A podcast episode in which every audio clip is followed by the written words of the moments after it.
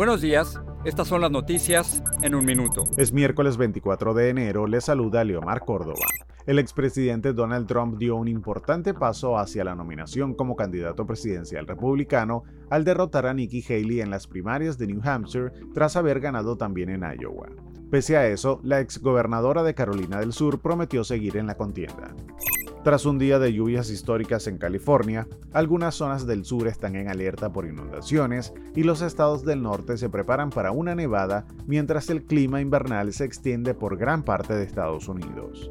La FAA dijo que investigará un incidente en el que una rueda se desprendió de un avión de pasajeros Boeing 757 de Delta Airlines y salió rodando mientras el avión se alineaba para despegar durante el fin de semana del Aeropuerto Internacional de Atlanta.